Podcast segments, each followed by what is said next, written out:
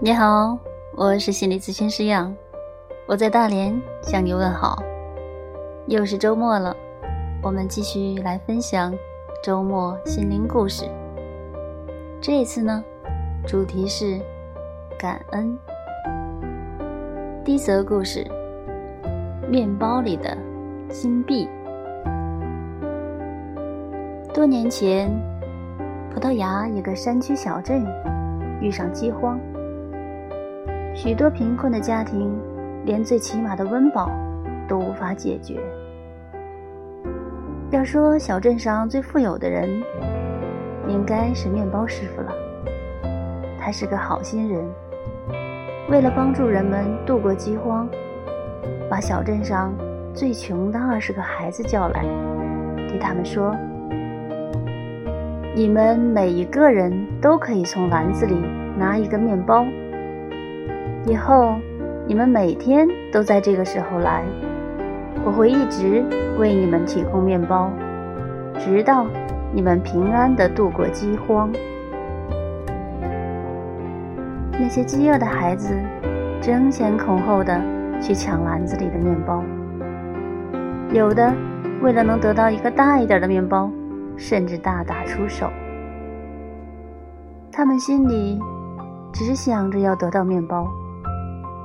当他们得到手的时候，就立刻狼吞虎咽地把面包吃完，甚至没想到要感谢这个好心的面包师傅。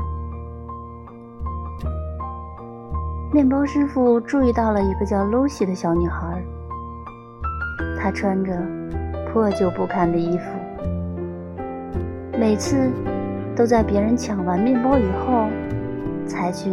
那篮子里最后的一个小面包，然后他总会记得亲吻他的手，感谢他为自己提供食物，然后并没有吃那个面包，而是拿着它回家。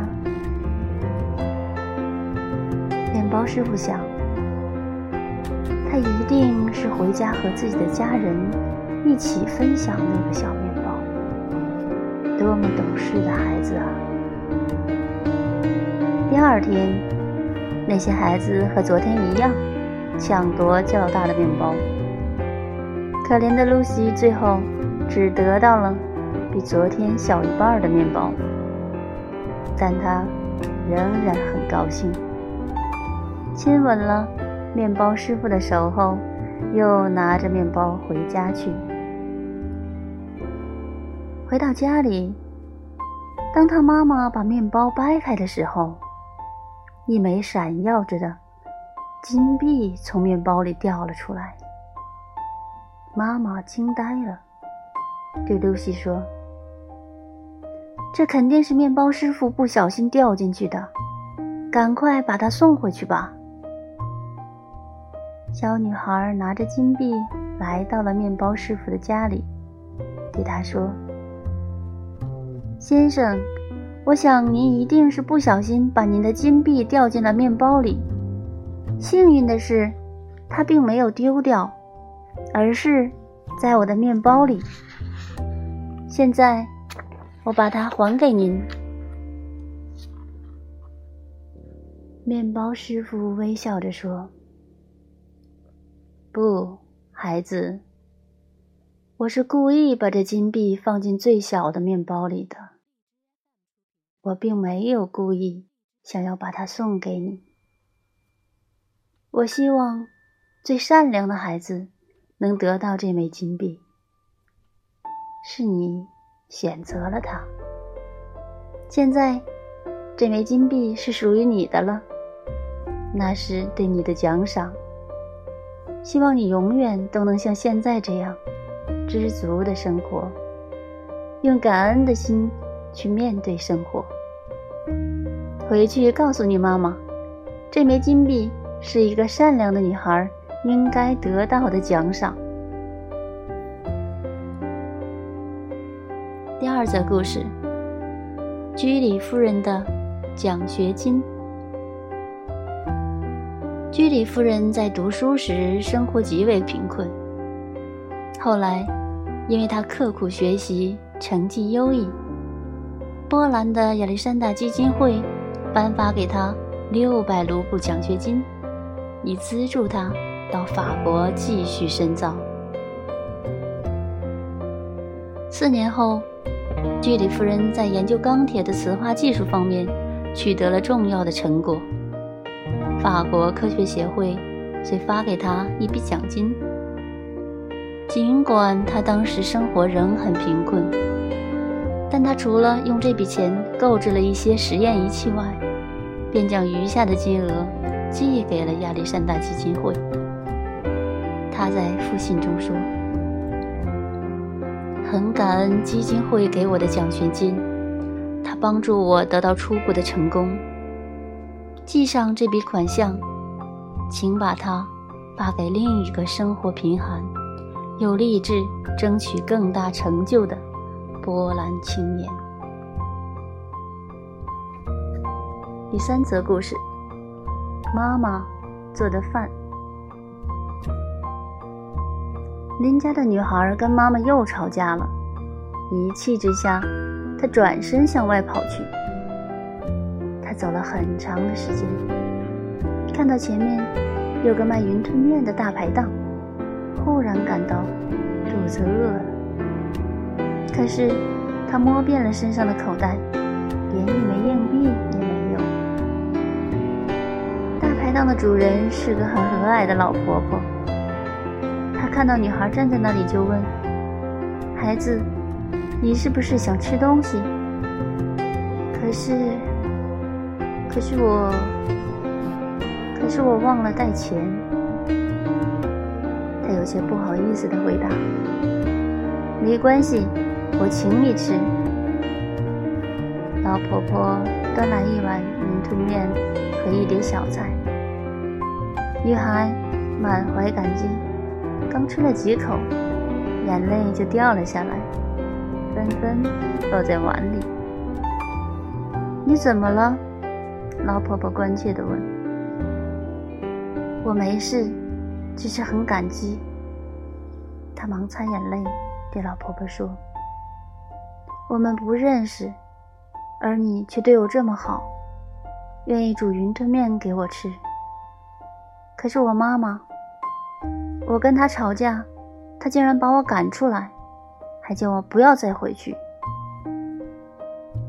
老婆婆听了，平静地说道：“孩子。”你怎么会这样想呢？你想想看，我只不过煮了一碗云吞面给你吃，你就这么感激我？那你妈妈煮了十多年的饭给你吃，你怎么会不感激她呢？你怎么还要跟她吵架？女孩愣住了。女孩匆匆吃完了云吞面，便往家的方向走去。当他走到家附近时，一下就看到疲惫不堪的母亲正在路口四处张望。当母亲看到他，脸上立即露出了喜色：“赶快过来吧，饭早就做好了。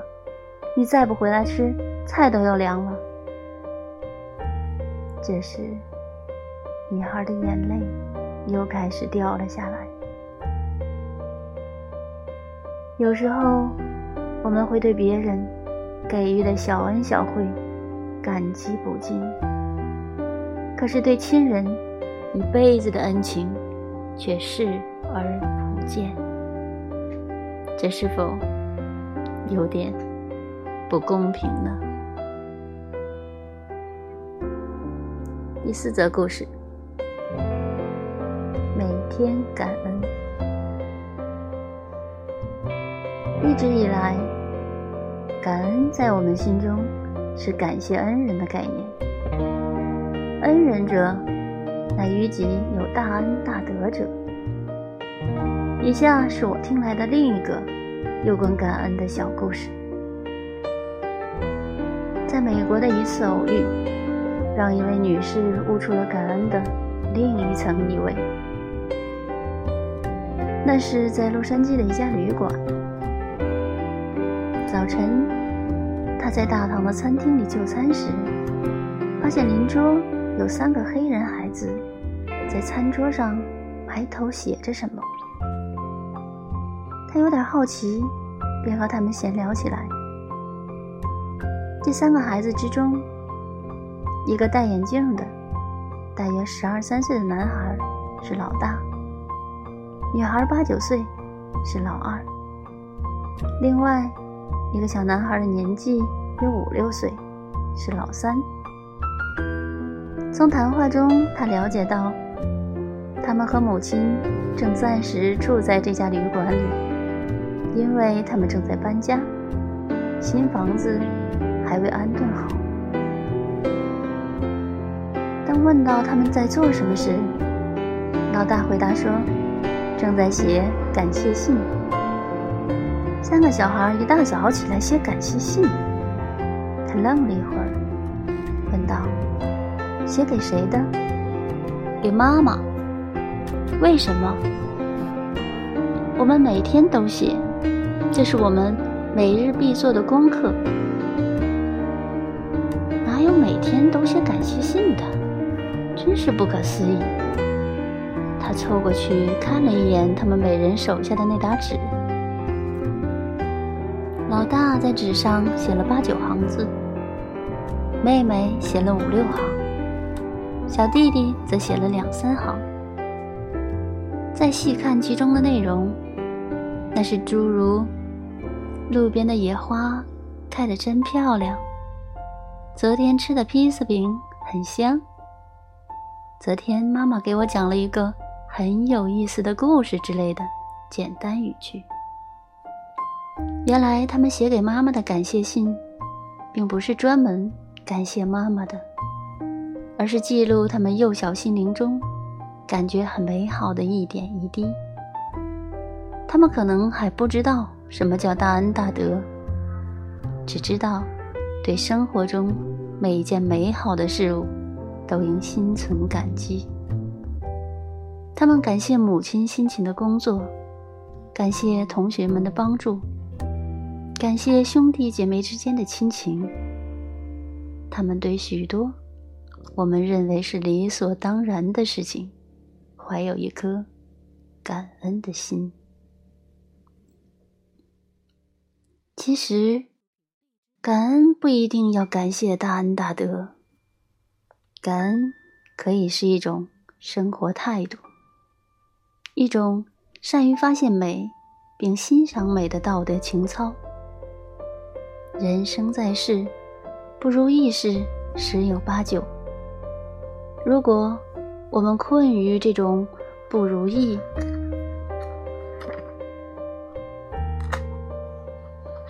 终日惴惴不安，那生活就会索然无趣。相反，如果我们像这些孩子一样，拥有一颗感恩的心，善于发现事物的美好，感受平凡中的美丽，那我们就会以平和的心境、开阔的胸怀，来应对生活中的酸甜苦辣。让原本平淡的生活焕发出迷人的光彩。那听完了今天的四则故事，您是否开始感恩了呢？